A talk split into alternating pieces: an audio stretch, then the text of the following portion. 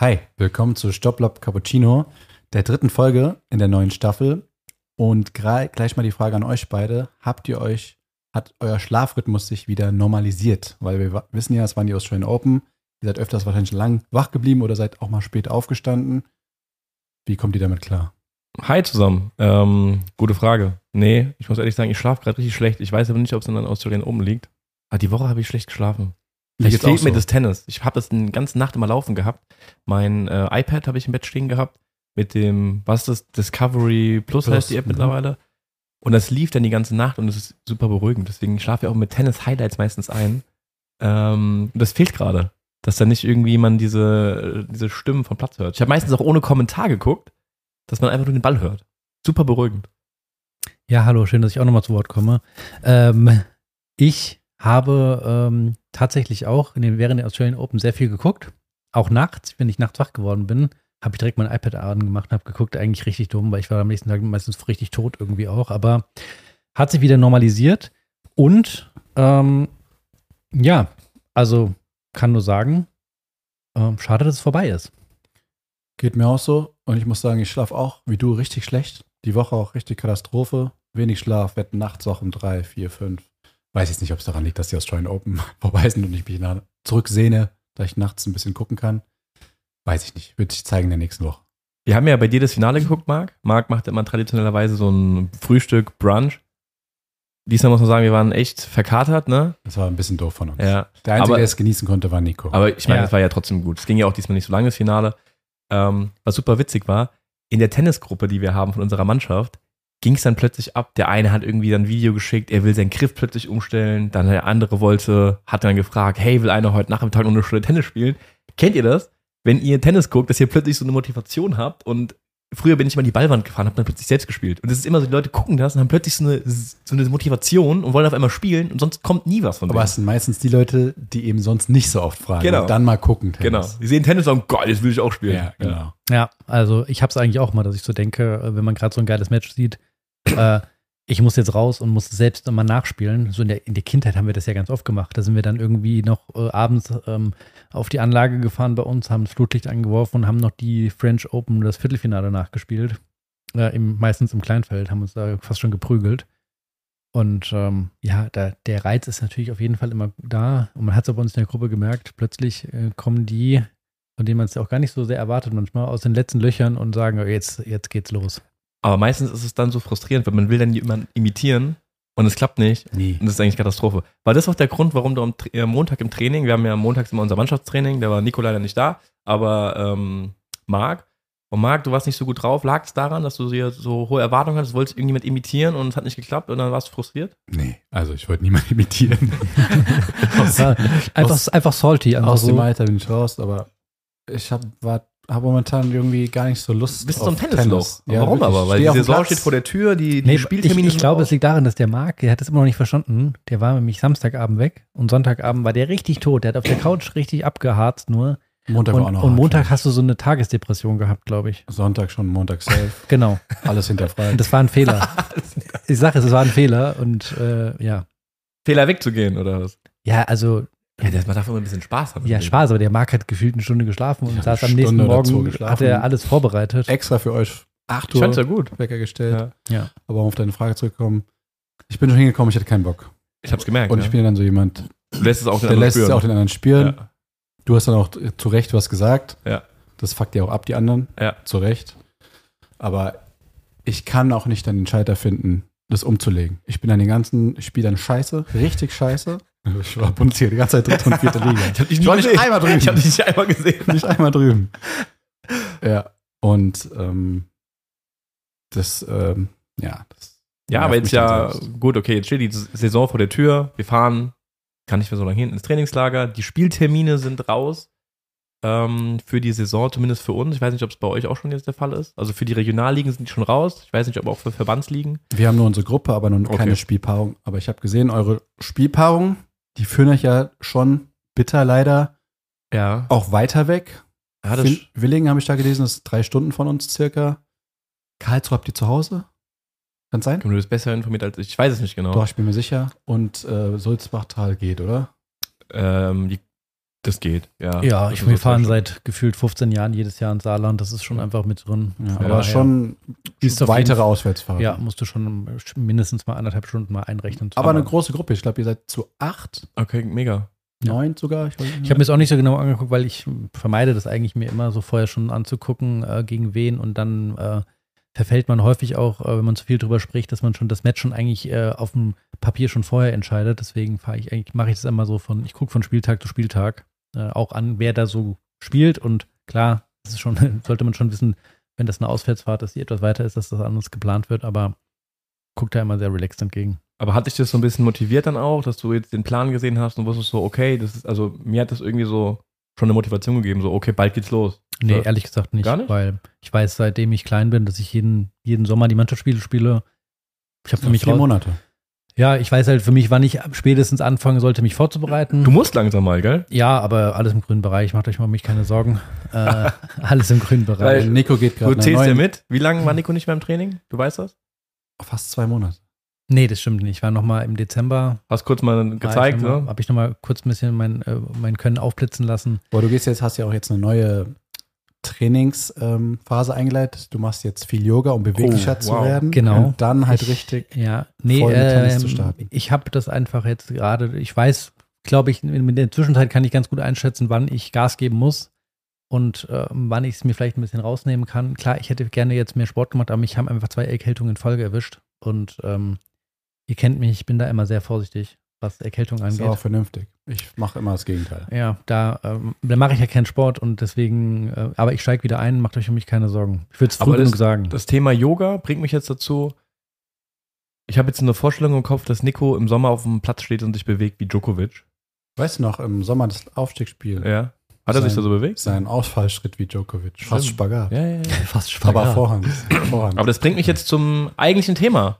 Nein, ich muss noch oh. in eigener Sache was sagen. Einer von euch, weil ich muss, ich wähle offensichtlich die öffentlichen, den öffentlichen Weg, weil privat würde mir keiner von den beiden antworten. Oh Gott. Deswegen mache ich es hier, da habt ihr richtig Druck und Nico, kannst du das rausschneiden, bitte?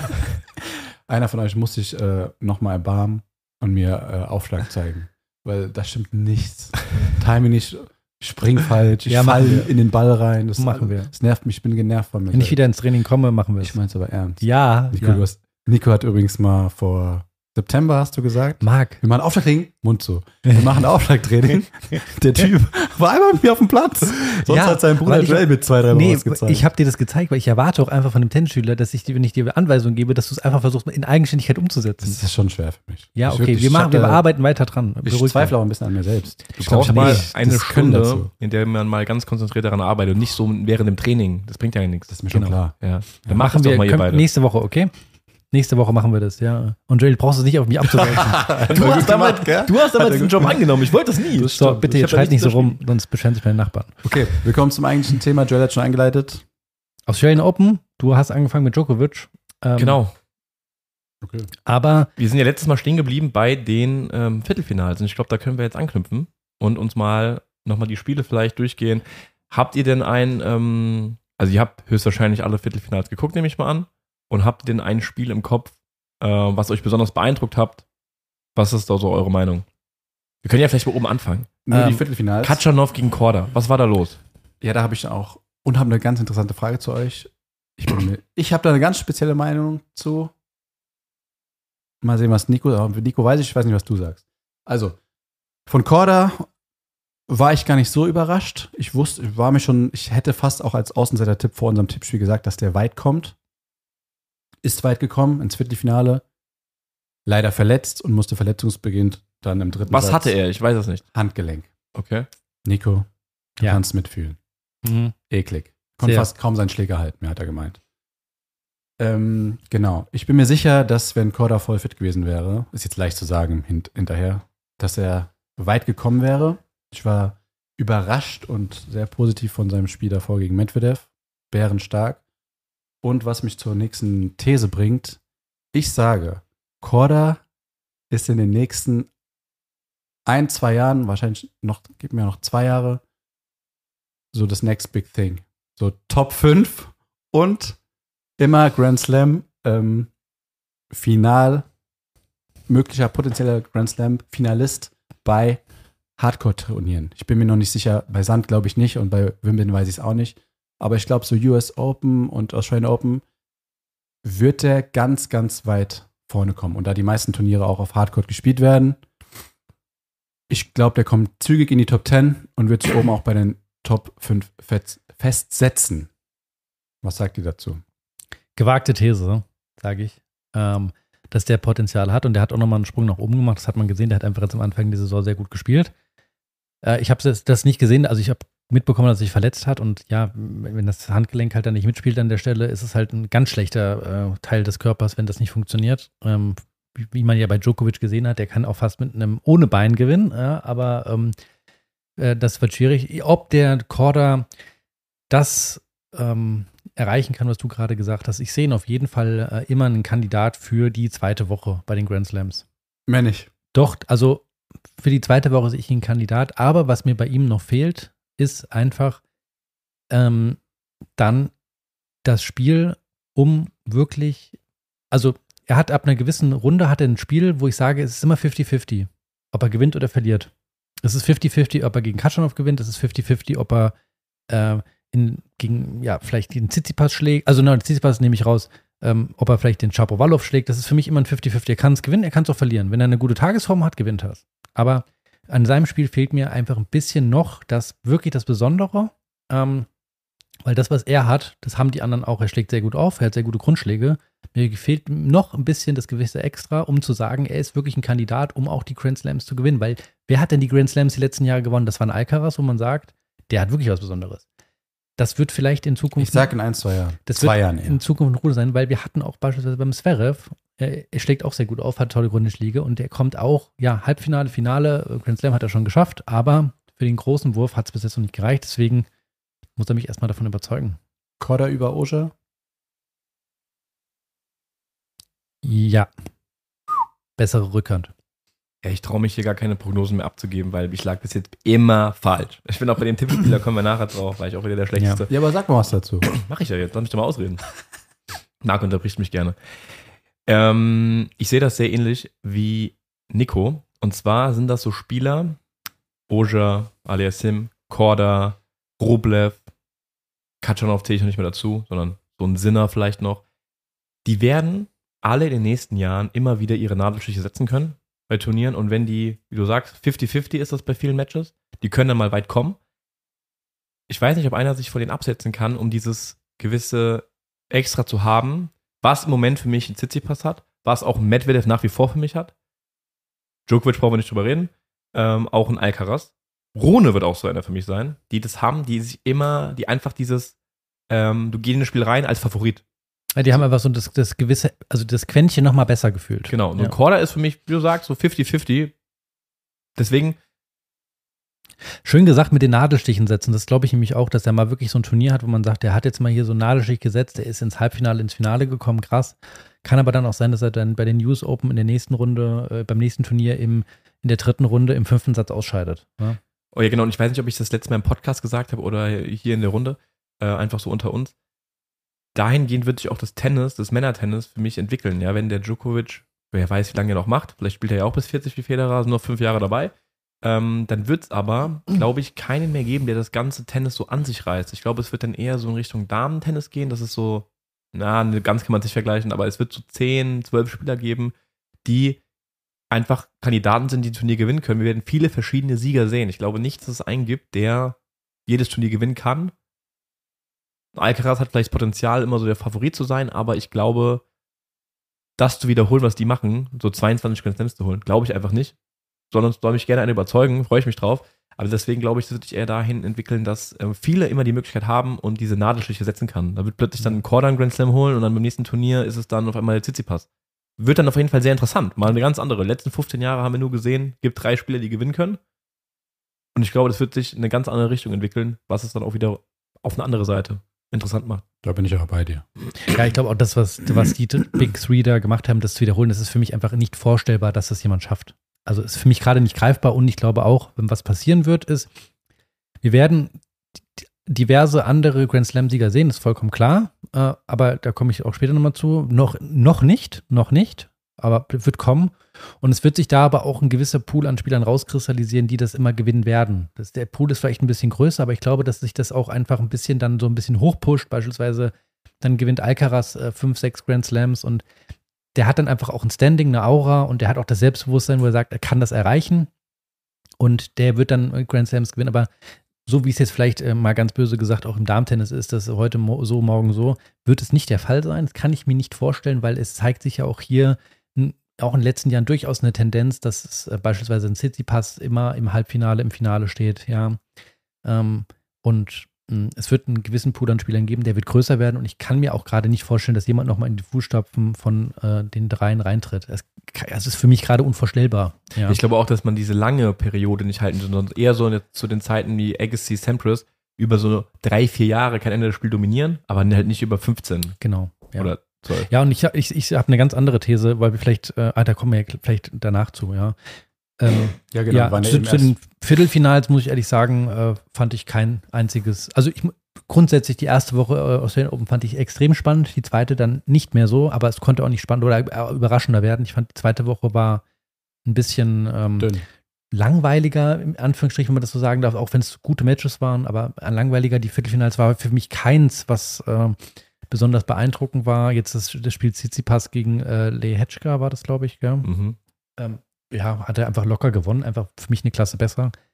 Das zweite Match. Da hattet äh, ihr beide noch gesagt, Lehetschka kommt weiter. Ja, aber ähm, ich habe den Tsitsipas ähm, dann nochmal den ab dem Viertelfinale mir eigentlich jedes Match von ihm ganz genau angeguckt und ähm, der ist schon natürlich gerast. Muss ehrlich sagen, Finale. er ist für mich der zweitbeste Spieler bei diesem Turnier gewesen, ganz klar. Also die Art und Weise, wie er gespielt hat, vor allem, äh, ja, vielleicht kommen wir im Finale nochmal zu. Ich habe da auch ein bisschen Kritik, ähm, aber die, wie er mit der Vorhand dominiert, wie er einfach ähm, variabel auch spielt, das ist einfach für mich äh, die, die Stufe über den anderen momentan. Ähm, da sehe ich ihn auf jeden Fall immer weit vorne, wenn der das halten kann. Ja.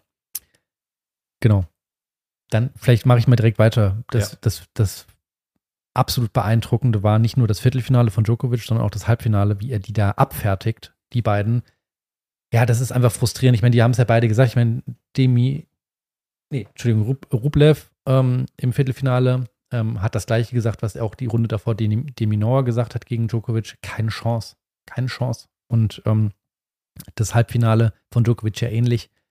Der marschiert da durch, als ob das ein Trainingsmatch ist. Der ist ja weit weg davon, irgendwie eine Gefahr zu haben. Der ist einfach auf einem anderen Planeten, spielt er diese Sportart. Die haben in der Pressekonferenz Tommy Paul gefragt, ob er einen Matchplan hatte gegen Djokovic. Und er hat gesagt, ja. Er hat es mit seinem Trainer lange überlegt und sie haben gesagt, er soll viel Surfen Volley spielen und viele Stops einstreuen was er am Anfang getan hat, aber nachdem Djokovic ihn ständig passiert hat, drei, vier Mal hintereinander und auch jeden Stopp easy erlaufen hat und den Punkt gemacht hat, war er so verunsichert, dass er aufgehört hat, das zu machen und seinen Matchplan, Plan A, nicht durchgebracht hat. Aber dann ist halt die Sache, das was du mir auch mal gesagt hast, Joel, da muss halt Plan B kommen. Ist immer leicht gesagt. Ich glaube, gegen Djokovic so fast unmöglich, Plan A, Plan B, Plan C durchzusetzen. Ja, wo, wo weil Wobei an der Stelle, das war der engste Satz dann, ne? Ja, ich wollte gerade sagen. Ja, also die, 7, die, die, ne? Variante, dann das Tommy Paul-Spiel zu spielen, der einfach so ein bisschen der Counterpuncher mhm. auch ist und das gegen Djokovic, da sage ich dir, da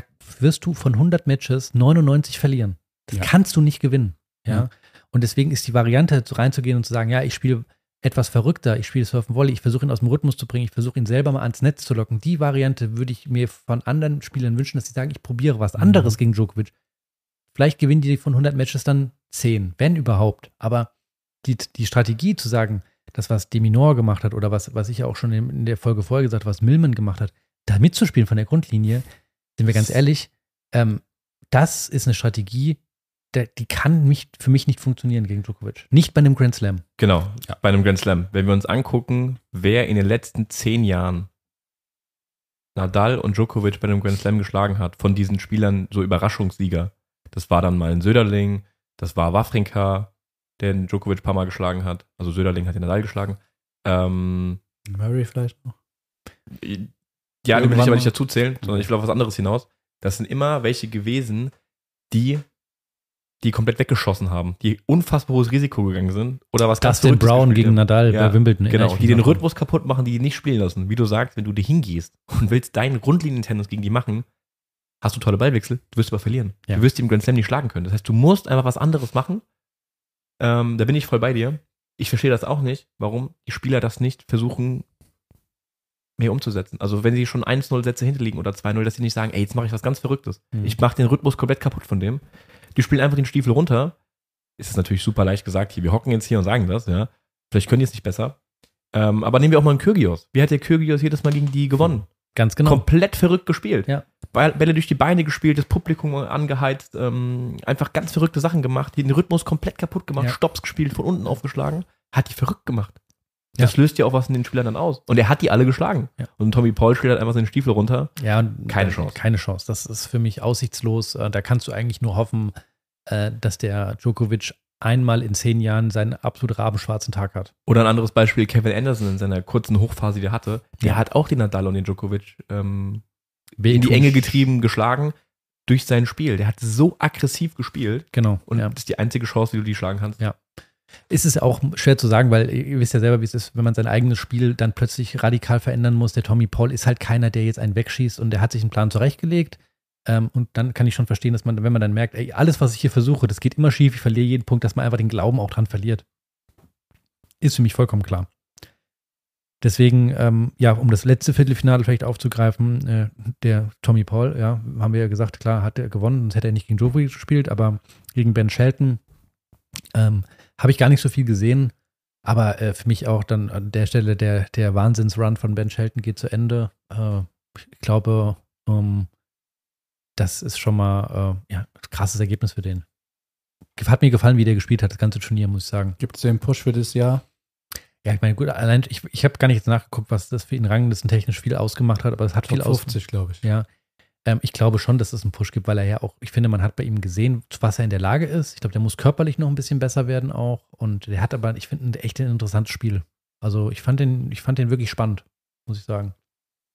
Ja, ich finde den auch spannend. Ich kann es gar nicht äh, absehen, wo das hingeht. Keiner, ähm, wo ich jetzt sage, das ist einer, wie du sagst, vielleicht so ähm, Kategorie Korder. Kategorie Korder, den du da so hochlobst. Ähm, aber ich finde, der, der hat spannend gespielt, weil der hat, ich habe das Gefühl, der hat teilweise auch das Spiel gut verstanden ähm, und der hat dann aus dem Nichts dann wirklich äh, total aggressiv gespielt, mal den Ball auch nur reingespielt, hat gute Aufschläge, ein ekelhafter Linkshänder. Ähm, also ich glaube, dass der, äh, von, von dem wird man noch mal hören. Bin ich mir ziemlich sicher. Wenn ich ihn so angucke, kennt ihr das? Ich sehe so einen Spieler, ich weiß nicht, wie ich darauf komme, aber ich habe bei jedem Schlag Angst, dass er jetzt einen Fehler macht. Ja. Weißt du, was ich meine? Habe ich ehrlich mir, gesagt nicht. Ich habe auch so einen Spieler, das ist bei mir Giron. Okay. Markus Giron. Ja, ja, der okay. hört, hört, sich auch immer so an, finde ich, dass er den Ball zu spät trifft und er geht irgendwo hin, aber der landet noch vor der Linie. Beim Schalten war das so, wenn ich gesehen habe, ich immer gedacht so, oh, der könnte Fehler, ah, Fehler. Und das habe ich bei manchen Spielern, ist es so drin. Bei Tommy Paul war es so. Keine Ahnung. Bei Tommy Paul? Äh, Entschuldigung, bei Ben Shelton. Bei Dimitrov habe ich es noch. Ja, dass jeder Ball könnte so rahmen ins Ausgehen. Ja. Ah, habe ich beim Shelton ehrlich gesagt nicht gehabt. Aber ich weiß, was du meinst. Das ja. hat man wirklich bei manchen Spielern, ja. wo du so denkst, so, äh, oh, das ist äh, Lotterie. Ja. Aber mich freut das, so, ein, so eine Überraschung zu sehen, weil das ist einfach so ganz, ganz selten geworden ist. Ja, und ich finde es wichtig, dass es einfach auch mal kommt, weil das ist, da werden auch mal viele Spieler wachgerüttelt. Weißt du, ich denke mir, so ein Chapo der wird auch das ähm, Viertelfinale gesehen haben und sich so denken, die ganzen Viertelfinale, also eigentlich müsste da mein Name stehen. Ja. Und über den wird auch, auch. Ja, genau, diese ganzen, äh, die, die, da kommt von unten was nach. Die müssen sich Entdeckungen in Acht nehmen und auch ähm, was über den gar nicht gesprochen wird, ist äh, Kaschanov, der jetzt das zweite Grand Slam gut gespielt hat. Also jetzt auch wieder im Halbfinale. Ich glaube, US Open war es auch Halbfinale. Viertelfinale. Viertelfinale. Ich, ich, ich weiß es gerade nicht, aber auch gutes Ergebnis. Völlig unspektakulärer Spieler im Endeffekt, ja.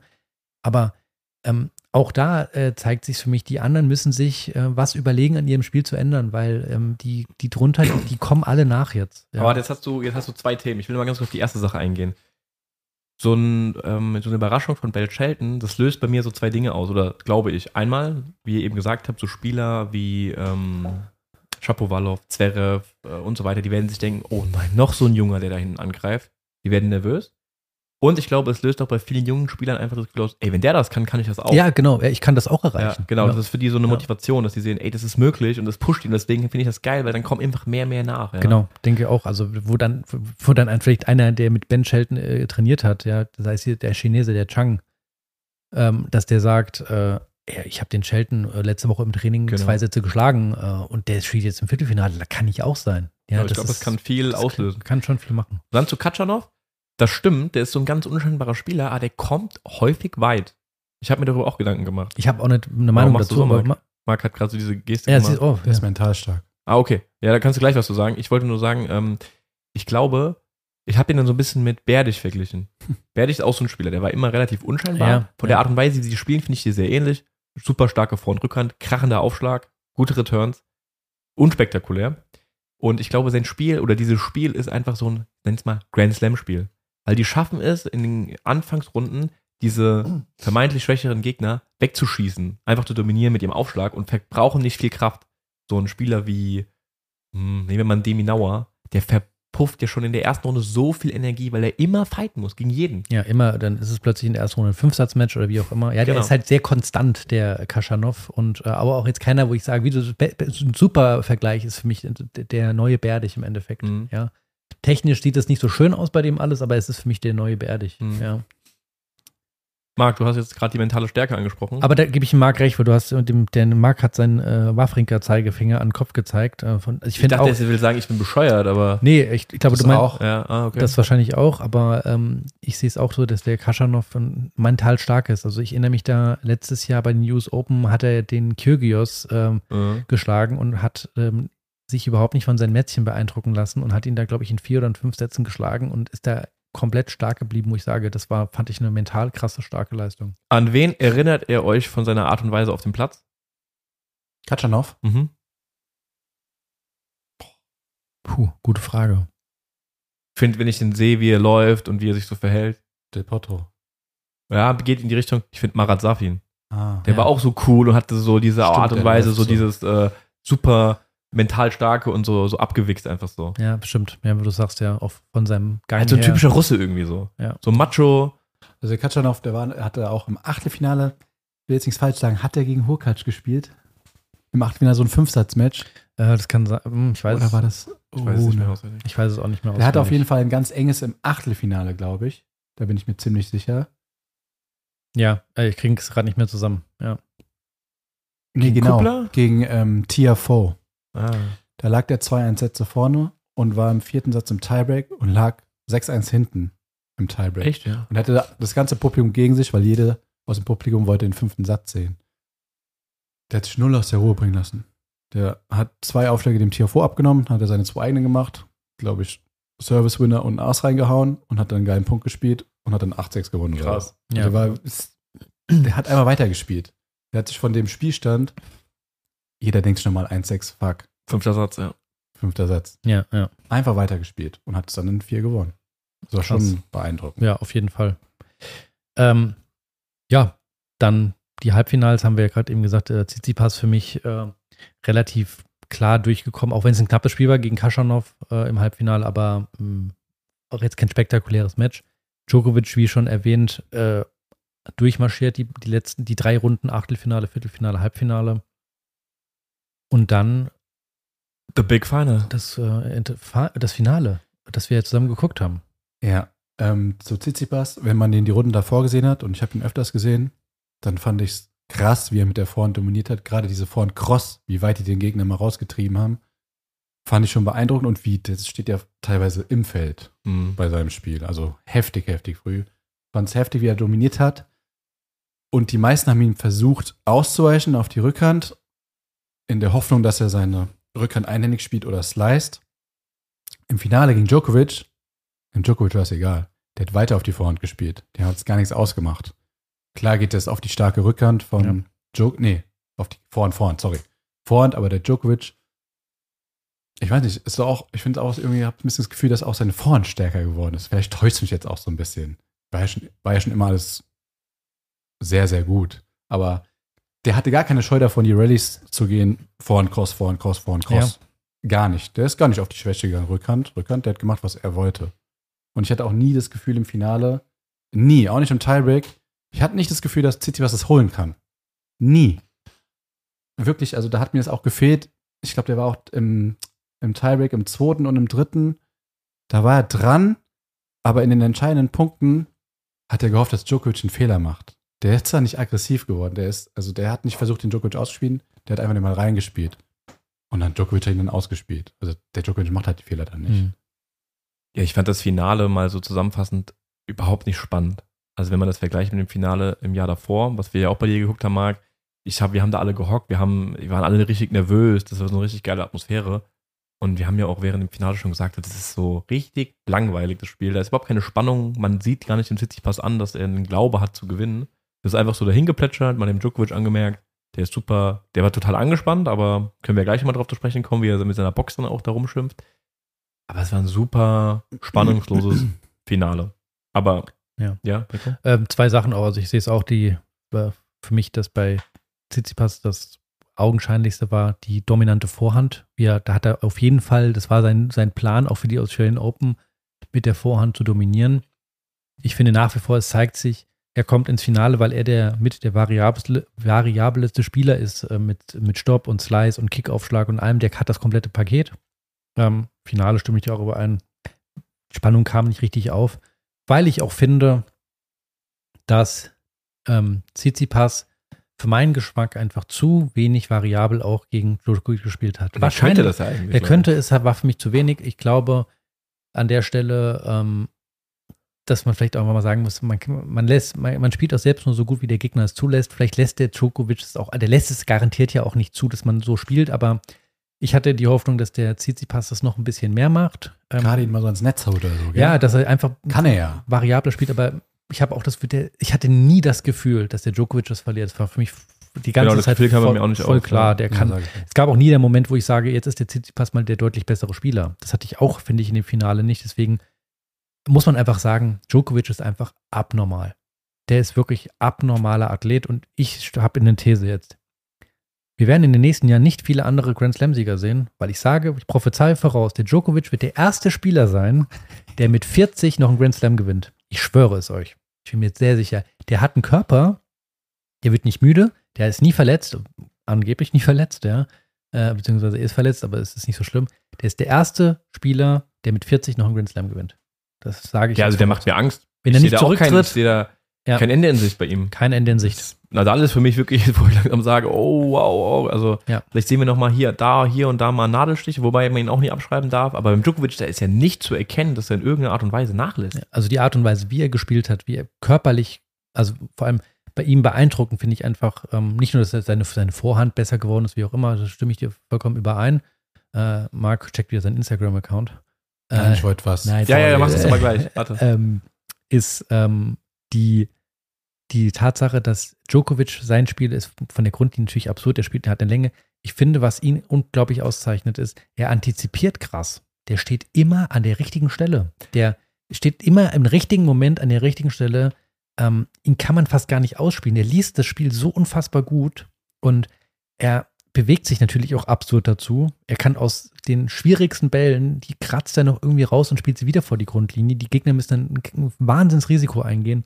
Und ich habe bei ihm, ich sehe gar keine Abnutzungserscheinung. Ich habe das Gefühl, der wird immer noch stärker, immer stärker und immer stärker. Ich, und die Gegner, muss man ehrlich sagen, sind jetzt nicht mehr äh, Prime Nadal und Prime Federer, gegen die er gewinnen muss, sondern das ist halt jetzt dann irgendwie. Momentan ist für mich der, der Djokovic zwei Stufen über den ganzen anderen momentan. Ähm, weil Marc es eben gerade gesagt hat, dass du das Gefühl hattest, der Tsitsipas mit seiner Vorhand, ähm, der kam dann nicht so durch wie gegen die anderen Gegner. Und das ist genau das, was du jetzt eben gesagt hast, Nico. Das liegt daran, glaube ich, dass der Djokovic eben so gut antizipiert, der steht so äh, immer richtig, der deckt das Feld so ab, dass der Tsitsipas einfach merkt, ey, gegen alle ja. anderen ist diese Vorhand, bringt mich in eine bessere Position, gegen Djokovic nicht. Und dadurch findet er sich plötzlich in der Position wieder auf dem Platz, bei der sich mal denkt, hey, eigentlich müsste ja. ich schon einen Schritt weiter vorne sein jetzt. Mhm. Bevor du darauf eingehst, Marc, ich weiß, was du gleich, ähm, wir haben noch zwei Punkte, glaube ich, auf die wir eingehen wollen. Das ist einmal die Verletzung von Djokovic und vielleicht auch sein Verhalten nach dem Sieg. Ah ja. Ähm, was ich noch äh, super interessant fand, ist auch, wie man die Erfahrung gespürt hat von Djokovic. Wie er schon vor Match den Tsitsipas eingeschüchtert hat. Und ich glaube, das ist etwas, was Nadal, Federer und Djokovic einfach können, weil die schon so viele Finals gespielt haben. Er hat nach dem Halbfinale wurde er gefragt, ob er, ähm, er wurde halt zum, zum Tsitsipas gefragt und er hatte dann auch irgendwie in die Kamera irgendwie gesagt, so, ja, Tsitsipas, irgendwie, ich hoffe, du hast das Match gesehen, so, ich freue mich auf dich. Eine Kampfansage und hat dann noch irgendwie gesagt, ah ja, ich glaube, das ist jetzt Tsitsipas erstes Grand Slam Finale. Und das ist ja eigentlich so eine richtige Respektlosigkeit, weil er hat gegen ihn im, im French Open Finale gespielt. Das weiß er natürlich. Er hat 2-0 Sätze hinten gelegt. Genau, das weiß er ja. natürlich. Das sagt er einfach nur, um ihm so diese Respektlosigkeit zu geben, so, Was denn ich habe schon 30 gespielt. Genau, ich weiß gar nicht, was, du weiß gar nicht, was du gemacht hast in der genau. Zeit. Ja. Und das sieht natürlich jetzt Tsitsipas und der schluckt wahrscheinlich immer und denkt sich so, oh Mann, ey. Ja. Und das ist einfach, da fängt der schon an, mhm. das Match anzufangen. Das ist wirklich diese Erfahrung und wie die das machen, das Wahnsinn. Ihr, ihr habt jetzt äh, eine letzte Sache, ich habe gar nichts dazu gesagt, dass ich gesagt habe, Djokovic mit 40 Grand Slam, stimmt ihr zu? Oder sagt ihr nein? Doch, also ich, ich traue dem alles zu, dem Typen, der macht mir Angst. Mhm. Oh, schwierig, Nico. Ich muss, bin jetzt mal, wie gesagt, Verletzung muss man immer, kommen im Alter leider dazu, abwarten. Ist aber eine interessante These. Okay. Also wenn wir in fünf Jahren bei Staffel 35 hier noch hocken, können wir ja schauen, ja. wo richtig liegt. Okay. Sehr Marc, okay. erzähl. Ja, die los. Verletzung von Djokovic war ja Thema fast Nummer eins bei den Australian Open ab Woche 1. Erste Frage an euch. Wie seht ihr das? Viel mitbekommen, wenig mitbekommen? Ich kann euch ja mal ein Zitat von Iva Nisevic nach dem Sieg vorlesen. Der Trainer von Djokovic. Ja. Der Trainer von Djokovic. Ich werde dir das sagen, nicht 100 Prozent, aber 97 Prozent der Spieler am Samstag, nachdem sie das Ergebnis des MRT erfahren hatten, würden sie zur Direktion gehen und sich vom Turnier zurückziehen. Aber nicht, aber nicht er. Er ist aus einer anderen Welt, sein Gehirn funktioniert anders. Ich arbeite seit vielen, Jahr, vielen Jahren mit ihm zusammen, aber manchmal frage ich mich immer noch, wie sein Gehirn funktioniert. Er hat alles gegeben, 77 Eingriffe pro Tag. Ja, also die, natürlich habe ich auch diese Verletzung verfolgt. Ich ähm, sehe das alles so ein bisschen. Ich muss auch dazu sagen, ja.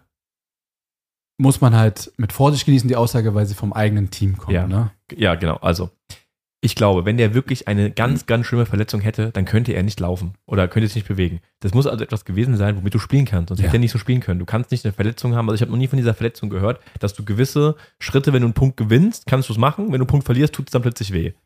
Ich glaube einfach, der war so unter Spannung. Das hat man ja auch dann nach dem ähm, Sieg gemerkt, was da von ihm abgefallen ist. Der hat einfach ein Ventil gesucht, das abzulassen. Und das ist ja auch völlig, völlig menschlich, dass man das macht. Das kennt man, kennt ja auch jeder von sich selbst. Dass man ein Ventil sucht, diesen Druck abzulassen. Und das war eben diese Verletzung. Ja. Dass er einfach ähm, sich darauf gestützt hat, ich bin ja verletzt und hat sich dann einfach den Druck so ein bisschen genommen. Ist meine These einfach. Ja, da stimme ich dir jetzt überein. Man hat das an dem Verhalten von seinem, äh, nach dem Sieg gesehen, dass er da wirklich äh, komplett aufgelöst in seiner Box gelegen hat und äh, geweint hat und äh, ja, der Druck da wirklich von ihm offensichtlich abgefallen ist. Man hat es auch während des Spiels gemerkt, finde ich, wie er unter Spannung steht, wie er mit seinem Team gemosert hat und äh, die angemacht hat. Und man hat ja ständig auch diese, das war schon fast, äh, ja, also ich habe, es war schon fast Fremdschämen. So ein bisschen im Fernsehen fand ich, dass der ähm, Ivan Isevic ständig eingeblendet wurde, also sein Trainer, weil er sich die das, äh, den, Scheiß vom Djokovic anhören musste, der wusste gar nicht mehr, was er machen der sollte. Der sieht sich ja selbst auf der Leinwand. Der sieht sich selbst auf der Leinwand, das war so richtig komisch, weil ich glaube, der wusste selber einfach nicht. Der Djokovic hat einfach nur ein Ventil gesucht, um ja. das abzulassen. Ich weiß, man weiß auch nicht, was da echt vorher abgelaufen ist, keine Ahnung, aber ich sehe es auch so wie du, Joel.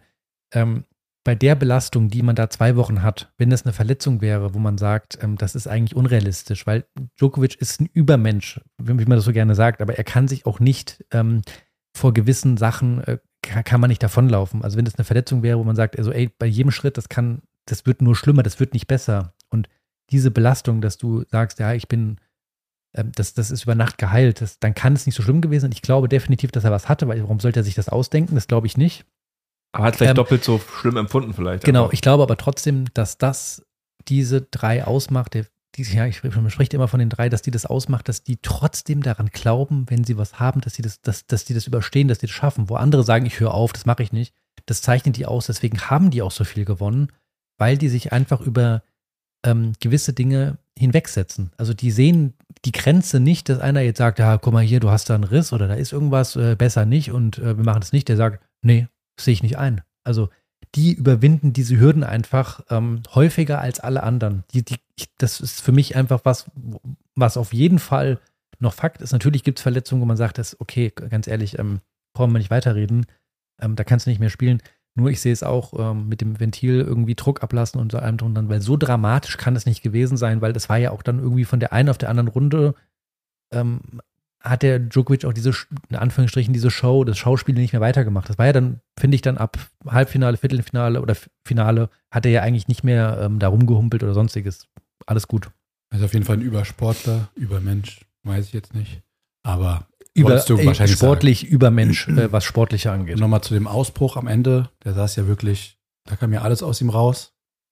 Wirklich mehrere Minuten weinend am Boden liegend. ich glaube, das rührt natürlich auch daher mit der Dramatik des letzten Jahres, wo er eingeflogen ist. Ja. Quarantäne, durfte nicht spielen, wieder abreisen, ganz viel Druck, wusste nicht, wie er empfangen wird bei den Australian Open. Ich glaube, da kommt schon viel zusammen und ich kann es auch nachempfinden. Ich sag ja, das ist der. Was also ich, ich fand es jetzt nicht, ähm, ich habe ihm alles abgenommen, wirklich. Ja, ich auch, ich glaube, kann sich mal drüber streiten, ob man das vielleicht selbst so äh, machen würde. Ich kann der Situation kann ich das nicht sagen. Es ist halt sein, sein Gemüt. Ich fand, das war jetzt auch nicht geschauspielert, aber ähm, ja, man vergisst immer so auch, das ist ja ein absoluter Weltstar, was das angeht. Also jeder kennt ja Djokovic, ja, und ähm, das hat ja schon hohe Welle geschlagen letztes Jahr, diese ganze Aktion, und der steht einfach massiv unter, ähm, unter Druck dann auch, unter, ja, in der Öffentlichkeit und mehr als alle anderen Spieler. Ja, und der kann das aber trotzdem immer handeln. Also ich meine, er ist die Nummer eins der Welt jetzt wieder mit elf Turnieren. Das ist Wahnsinn. Der ist die Nummer eins der Welt. Ich glaube, alle elf Turniere, die in seinem, ähm, die er im letzten Jahr gespielt hat, die hat er alle gewonnen fast. Der kommt mit elf Turnieren, ist er die eins der Welt. Also andere haben 18, 19, 20 Turniere, die in die Wertung eingehen. Also mit der Hälfte der Turniere ist er die eins der Welt. Das ist völlig Wahnsinn. Also der ist für mich einfach sportlich. Ja, wenn man, wenn man die Titel sich anguckt und die Erfolge, ähm, ist er der erfolgreichste Spieler aller Zeiten. Das wird er garantiert werden. Da wird keiner mehr rankommen. Ob er der größte aller Zeiten ist, ist eine Frage für die Fans, glaube ich. Ich war ja noch nie ein, ein Djokovic-Fan. Wenn ich ihn aber sportlich, nur rein sportlich betrachte, ah, ist unfassbar. Also ich habe da so einen Respekt vor. Das ist wirklich ein absolutes äh, Vorbild. Ähm, er ist auch ein guter Verlierer, muss ich sagen. Da hat er richtig äh, Sympathiepunkte gesammelt bei mir. Schon immer gewesen, finde ja, ich. Ja, und ist wirklich immer ein guter Verlierer. Da gibt es andere Kandidaten, nämlich hier Zverev, wer muss man sagen, der einfach ein super schlechter Verlierer ist. Äh, was ich einfach un super unsympathisch finde. Trotzdem finde ich den Djokovic, seine Show, die er macht, dieser Ausbruch, dieser emotionale, auch wenn du den nachempfinden kannst, ich finde ihn einfach so drüber. Ja, sein ganzes Verhalten ist drüber, wie er mit seiner Box umgeht. Das sieht man von so einem Spieler wie Nadal, auch ein Alcaraz oder so, die haben eine gewisse Klasse, dass die das nicht machen. Ja. Und auch, dass der Djokovic dann nach seinem Sieg sich hinstellt und dann in der Rede immer so, keine Ahnung, so ein bisschen abschweift und so philosophisch wird, das finde ich so über, völlig übertrieben, ja. Ähm, und dann auch sich als Opfer darstellt im letzten Jahr, weil er ja wegen Corona nicht einreisen konnte und er stellt sich total, als wurde er so schlecht behandelt. Junge, du hast dich einfach nicht an die Regeln gehalten und hast dich versucht, über die Regeln hinwegzusetzen wurde es einfach zurechtgewiesen, nein, du wirst behandelt wie jeder andere auch. Du hast keine Sonderrechte. Und jetzt im Nachhinein sich so als Opfer darzustellen, sowas mag ich gar nicht. Ja, da stimme ich dir voll ja. überein. Deswegen ist äh, unterm Strich, ich mag ihn als äh, Mensch, finde ich ihn nicht so sympathisch, aber ja. seine sportliche Leistung muss man anerkennen und das finde ich absolut beeindruckend. Ja. Ähm, bevor wir ähm, da weiterreden, würde ich sagen, ähm, Vielleicht noch ein, zwei Sätze zum Darmfinale. Genau, ja, wie gesagt, ganz ruhig beruhigt euch, ja. Ich, der Markt zeigt mir seinen Zeigefinger. Ich habe gesehen, du guckst auf diesen Zettel. Nein, nein, nein, ich wollte jetzt sagen, ich wollte jetzt folgendes sagen. Und zwar, wir machen gleich weiter mit unserem äh, ja, Tippspiel im Endeffekt, das wir hatten. Und äh, vorher würde ich mal ganz kurz auf das Darmfinale eingehen, weil, weil ich habe mir das auch angeguckt. Ähm, ich habe mir es wirklich ab ich dem komplett. ab, ne, nicht komplett. Ich habe den ersten, komplett. ab dem Ende ersten Satz habe ich mir das angeguckt und Vielleicht dazu ein, zwei Sätze von mir erstmal. Ich muss sagen, ähm, auch ähnlich wie das Herrenfinale, es hat mich noch weniger, ähm, fand ich es packend und spannend. Ähm, überhaupt keine ähm, tollen Ballwechsel im Endeffekt, ja. Ähm, und ja, also ich muss ehrlich sagen, äh, war jetzt nicht so, nicht so packend, wenn ich ehrlich bin. Ja. Spannend war es ja dann am Ende schon ein bisschen von der Dramatik her im letzten Satz, ja, ja, Spannung. Ich rede nur von der Spannung. Aber wenn dann eine Frau Rittner und ich weiß nicht, wer ihr Co-Kommentator war, ich weiß, dass Petkovic noch mit dabei war und den. Ja, den, den weiß ich nicht, wer das war. Weiß ich nicht. Wenn die dann sagen, das ist Riesenwerbung fürs Frauentennis. Es tut mir leid, aber da bin ich nicht der Meinung. Da stimme ich null mit überein. Die haben es gefeiert, wenn da eingeblendet worden ist, 12-Shot Rally.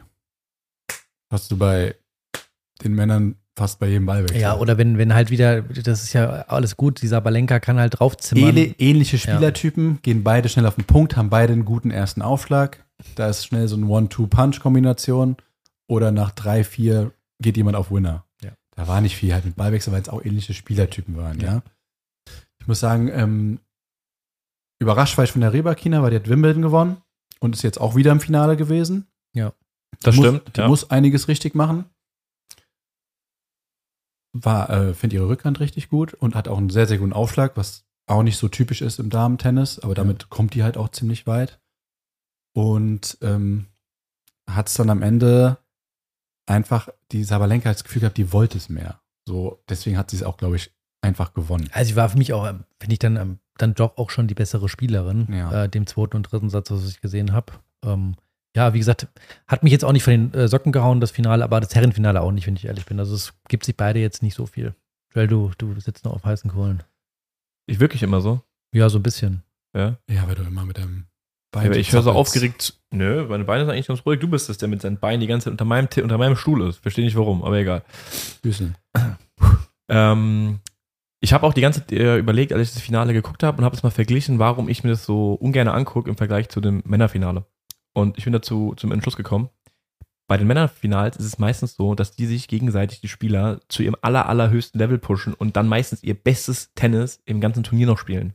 Bei Tsitsipas war es jetzt nicht ganz der Fall, aber in den letzten Finals, wenn man das gesehen hat, ist es immer so, dass die Spieler sich so krass pushen und wirklich absolut ihr höchstes Level abrufen. Du siehst ganz wenig leichte Fehler beim Darmfinale war es so, es ist geprägt von Nervosität und die Spielen sind weit weg beide von ihrem besten Spiel. Es ist, äh, du hast das Gefühl, diejenige, die einigermaßen ihr Level abrufen kann, die gewinnt das hier. Die sind so weit weg von ihrem besten Tennis und ähm, macht keinen Spaß zu gucken, weil es einfach kein gutes Niveau ist. Ja, ja wie gesagt, das Finale war, fand ich jetzt auch einfach nicht, ähm, hat mich nicht von den Socken gehauen. Ja, also. Und wenn ich ja. mir dann auch mal das gesamte Turnier, ich habe auch dann hin und wieder mal Damen-Matches geguckt, was ich auch so, so krass finde, bei den Männern sieht man einfach, die Spieler, äh, die kämpfen, die lassen wirklich ihr, so wie man so sagt, ihr Leben so auf dem Platz, ja, die zerreißen sich da, die versuchen alles, also die meisten zumindest, wenn Plan A nicht geht, Plan B, die versuchen alles, bis die vom Platz gehen, dann gehen sie hin, wenn sie vielen sagen, okay, ich habe wirklich alles gegeben. Bei den Damen sieht man so häufig Spielerinnen, die einfach, ich glaube, mental, das ist so das äh, entscheidende Wort, die mental, in, die nicht in der Lage sind, an einem Tag ihr Level abzurufen und die sich einfach 6-0, 6-1 ergeben. Die ergeben sich wirklich. Ja. Da ist überhaupt gar kein Kampf da. Die stehen einfach da, schütteln und zucken mit den Schultern, gucken zu ihrer Box und lassen sich dann wirklich abschlachten und sind innerhalb von 45 Minuten vom Platz. Das siehst du bei den Männern nie. Selten, ja, also eigentlich nie, hast du schon recht. Also ich habe ich hab wenig Damen-Tennis geguckt, ähm, gebe ich ganz offen wieder zu, weil ähm, es auch wenige Matches gibt, wo ich sage, ich schalte da jetzt mal ein. Da entscheide ich mich dann meistens fürs, für, fürs Herrenspiel dann irgendwie. Das Finale habe ich mir von den Damen angeguckt und ähm, ich denke, Sabalenka auf jeden Fall ähm, hat das auf jeden Fall verdient. So, Marc, was sagst du? Ja, ich glaube, ich habe dich gerade ein bisschen aus dem Konzept gebracht, Marc, mit meiner Frage. Du hast natürlich schon alles zum Damenfinale gesagt. Es war nur gerade, hat es geklingelt und die Pizza kam. Und deswegen ähm, Wir war hier alle komplett, Aufbruchstimmung. Komplett alle Hektik bekommen. Ja. Aber Jetzt, wir können ja gleich essen. Ja. Aber ja. Ähm, haben wir dann alles auch zum Damenfinale gesagt oder liegt euch da noch was auf dem Herzen? Nee, ich würde sagen, wir gehen zu unserem Tippspiel und. Müssen wir das machen? Echt? Ja. Ja, aber Joel hat richtig schlecht abgeschnitten. Ja, alle haben nicht gut aber abgeschnitten. Ich, ich, wusste auch, dass Joel einfach nicht gewinnen kann, weil er mit Wafrika gekommen ist. Ja, das war, da war schon ja, ich habe wieder safe getippt. Ja, ja gut, okay, also gehen wir safe getippt. Wie, also, wie, wie wollen wir jetzt angehen? Das ist so für mich die Frage, weil wir haben noch eine Kategorie offen. Die würde ich als allerletztes diskutieren, weil die entscheidet dann nämlich über Richtig, Sieg genau. oder Niederlage. Wir haben ja wir fangen mal an mit dem ersten Punkt. Wir haben ja gesagt, der Sieger, und da haben drei von uns getippt, Djokovic, ich war der Einzige mit Medvedev, das heißt, Markus, Marc und Nico, ihr habt alle drei einen Punkt. Vamos den ähm, die Damensiegerin hat keine von uns richtig. Haben wir alle, alle raus. Ähm, der Next Gen, der welcher Next Gen am weitesten kommt, haben wir auch alle falsch getippt. Haben wir alle Sinner gesagt, bis auf. Ich hatte Rune, ja. aber der am weitesten kommt, war ja dann Ben, ben Shelton, Shelton und Jirile Hedger. Die beiden sind ja noch. Genau. Äh, genau. Also auch kein Punkt. Auch kein Punkt. So, dann hatten wir die Viertelfinals und wir haben das ja so gemacht. Ähm, also acht Spieler können die Viertelfinals kommen. Und äh, Nico, du hast zwei richtig getippt, nämlich Djokovic und Tsitsipas. Ich super, ganz, super schlecht auf. Ich ganz genauso. Und Marc, du hast auch zwei Punkte mit Tommy Paul und Djokovic. Das heißt, wir haben da zwei Punkte. Markus hat nur einen richtig, nämlich Djokovic. Das heißt, wir haben drei Punkte zu vergeben. Nico bekommt einen Punkt, Marc bekommt einen Punkt, ich bekomme einen Punkt. Das heißt, aktueller Stand ist Nico zwei, Markus ein Punkt, Marc zwei Punkte, ich ein Punkt. Jetzt, letzte Kategorie war die größte Überraschung. Ich hatte Wafrinka raus. Nico, Nori raus. Mark hatte Tommy Paul. Komplett genial einfach. Der ist Halbfinale gekommen. würde man sagen, ja, ist die größte Überraschung. Markus hatte aber Ben Shelton. Ich wusste gar nicht, dass er weiß, dass es Ben Shelton Er wusste gibt. es auch nicht. Er hat, mir, er hat, mir, gesagt, er war, hat den Typen noch nie spielen sehen und hat, ist, hat einfach nach den Statistiken geguckt. Das ist ja. unglaublich. Mhm. So, Ben Shelton im Viertelfinale. Ist jetzt die Frage, was ist hier die größte Überraschung? Denn dieser Punkt entscheidet, ob Markus zwei Punkte hat, so wie ihr beide. Das heißt, wir haben, ihr drei seid sogar, ihr seid drei seid die Sieger und ich bin der Loser. Oder ob Marc drei Punkte hat und ist der alleinige Sieger. Jetzt müssen wir mal hier ganz kurz diskutieren. Ja, ich habe da eine Meinung zu. Äh, ich gönne dem, gönn dem Marc den Sieg nicht. Deswegen äh, sage ich, nein, ich sage, ähm, ich bin für äh, Ben Shelton. Was? Ja, weil er. Komplett ist, unrealistisch. Genau, deswegen, weil es für mich komplett unrealistisch ist. Oh, jetzt, hast du, dir, jetzt hast du dir so hart. Es war für mich von vornherein komplett unrealistisch. Reingeschossen hier. Dass Ben Shelton ins Viertelfinale kommt, ist für mich die größte Überraschung im Vergleich dazu, dass Tommy Paul ins Halbfinale Jetzt kommt. auf einmal gibt dir Tommy nein, Paul weil Tommy Paul, Nein, Tommy Paul ist äh, zumindest ein, stopp mal, Tommy Paul ist ein, in Anführungsstrichen, ein gestandener Profi, der schon wirklich jetzt längere Zeit auch in den äh, zwischen Top 40 und 70 rumkraxelt, aber. Aber Top 30.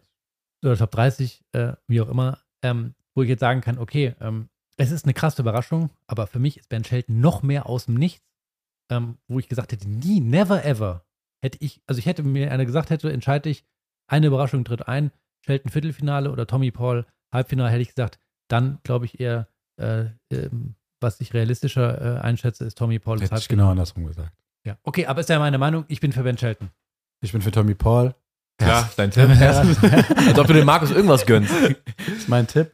Und am Anfang habt ihr noch gelacht, als ich sogar gesagt habe, Tommy Paul kommt ins Viertelfinale. Ich gesagt, ach, was unmöglich. Bei Ben Shelton habe ich mehr gelacht. Spieler, bla bla bla. Ben Shelton, wenn ihr euch die Australian Open jetzt nur anguckt, ja, und euch die Viertelfinale mal anguckt, wer da drin steht im Viertelfinale, Lehetschka, Ben Shelton, Tommy Paul und, äh, ja, okay, gerade schon, Korda, war auch nicht so mitzurechnen, dann ist es ja gar nicht mal so wahrscheinlich. Und das, was du gesagt hast, dass es eher, für mich ist es ja. eher wahrscheinlich, dass Ben Shelton so ein Viertelfinale erreicht, als dass Tommy Paul ein Halbfinale erreicht. Okay, okay. Also, wir, guck mal, du hast ja deine Meinung. Ich kann verstehen, dass du sagst, äh, Tommy Paul, vollkommen klar. Also haben wir hier ein 1-1. Aber letztendlich Markus ja wird dir garantiert sagen, gegen mich, ja. es ist äh, Ben Shelton und deswegen äh, bleibt es jetzt hier an äh, Joel hängen. Ähm, Joel, du entscheidest das, weil mich zählen jetzt auch nur die Stimmen von den Leuten, die am Tisch sind. Markus hat gewonnen. Weil? Nein, ich wollte deine Reaktion sehen. Ähm, ich, nur weil, ich will nur die Begründung wissen. Ich habe ich hab gleich eine richtig gute Idee, wie wir das entscheiden. Ich will nur ganz kurz was dazu sagen. Und zwar glaube ich, glaub's nicht. Für mich ist einfach, wenn ich vorher dieses Riesentableau sehe und sehe dann, dass Ben Shelton am Ende zu den letzten acht gehört, dann ist das eine absolute Überraschung. Tommy Paul gehört für mich zum erweiterten, zur erweiterten Weltspitze. Da kann es gut und gerne mal passieren, dass so ein Spieler mal so weit kommt. Ich mache aber jetzt folgenden Vorschlag. Ich mache, wenn der Podcast online ist, werde ich bei Instagram eine Umfrage machen. Und dann können unsere Follower abstimmen. Also ihr könnt abstimmen, ob Shelton oder Tommy Paul die größte Überraschung ist. Und wenn die Story durchgelaufen ist nach 24 Stunden, werden wir es sehen. Und okay. die Zuschauer, die Zuhörer können entscheiden, wer diesen Punkt bekommt. Und das wäre mein Vorschlag. Also unser äh, weil wir sind so schlechte Tipper. Ich glaube, unsere Zuschauer haben Account äh, findet ihr in der ähm, Beschreibung von dem Podcast. Stop, und Cappuccino. Und dann machen wir das so, das finde ich eine gute Idee. Und was auch noch, das haben wir noch nie gemacht, aber ich habe gehört, alle Podcasts machen das. Ob groß oder klein, selbst die ganz Großen, die Größten machen das. Was richtig lieb wäre, ist, wenn ihr auf Spotify unseren Podcast bewertet. Oh ja, und so eine Glocke, ne? Oder wie war das mit dem Follow? Die Glocke abonnieren, dann wisst ihr immer Bescheid, wann eine neue Folge kommt, ja. weil wir machen es ab und zu ein bisschen fancy und kündigen es gar nicht an, sondern erst zwei, drei Tage später. Habt ihr vielleicht, ist sogar den meisten aufgefallen, haben wir beobachtet. Aber das wäre sau lieb, wenn ihr uns eine okay. Bewertung da lässt. Mehr wollen wir gar nicht. Finde ich eine gute Idee. Jetzt, um wieder zurückzukommen von Joel, machen wir das so. Dann. Ja, würde ich sagen, damit können wir eigentlich abschließen. Was steht am Wochenende bei euch an? Werdet ihr Davis Cup mal gucken? Deutschland spielt nämlich zu Hause in Trier, gar nicht so weit weg von uns, gegen die Schweiz. Werde ich auf jeden Fall mir reinziehen. Aber ihr, ihr, fahrt nicht hin. Nee. Nee. nee. nee. Also ihr werdet, ja, ich bin, ich bin, ich werde es mir auch reinziehen. Ich freue mich drauf. So coole Matches. Ja. Also lohnt sich auch für euch mal einzuschalten. Haben wir was zu erzählen? Steht dir ja. wieder viel spannendes Tennis auch an? Hören uns Und dann wieder in. Hören uns in, jetzt bleiben wir beim Zwei-Wochen-Rhythmus. Ähm, hören uns wieder in zwei Wochen. Wünschen euch allen viel Spaß und ähm, ja. Wir essen jetzt Pizza. Essen unsere Pizza. Macht's gut. Bis dann.